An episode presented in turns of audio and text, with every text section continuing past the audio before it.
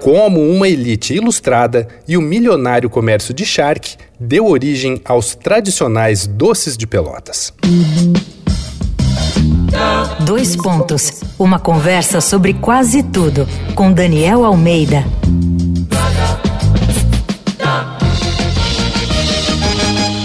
Nesse episódio da série Doces Bárbaros, precisamos falar sobre procedência. Não são apenas os vinhos do Porto e o champanhe francês que têm um selo de autenticidade que garante a qualidade reconhecida do produto. Os doces de Pelotas, no Rio Grande do Sul, também têm um IP, ou indicação de procedência. Isso quer dizer que você pode usar as receitas tradicionais da cidade, mas não pode explorar comercialmente as guloseimas.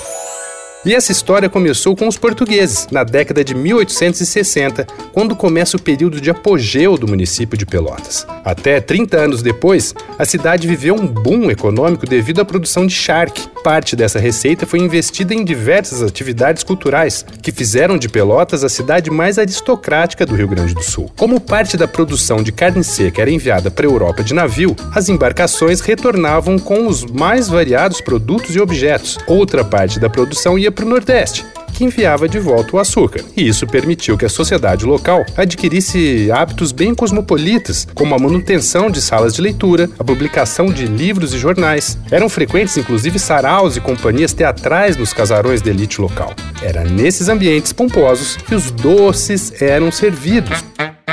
Porém, com o surgimento dos frigoríficos que dispensavam o processo de salga da carne, a produção de charque entrou em declínio. A partir de 1920, o que era servido apenas nos ambientes refinados de Pelotas começou a ser divulgado comercialmente em todo o Brasil. Entre os doces de Pelotas com indicação de procedência estão os camafeus, bem casados, fios de ovos, papos de anjo, panelinhas de coco, fatias de Braga, ninhos e os pastéis de Santa Clara. Desde 2018, a tradição doceira da cidade também foi declarada Patrimônio Cultural Imaterial Brasileiro.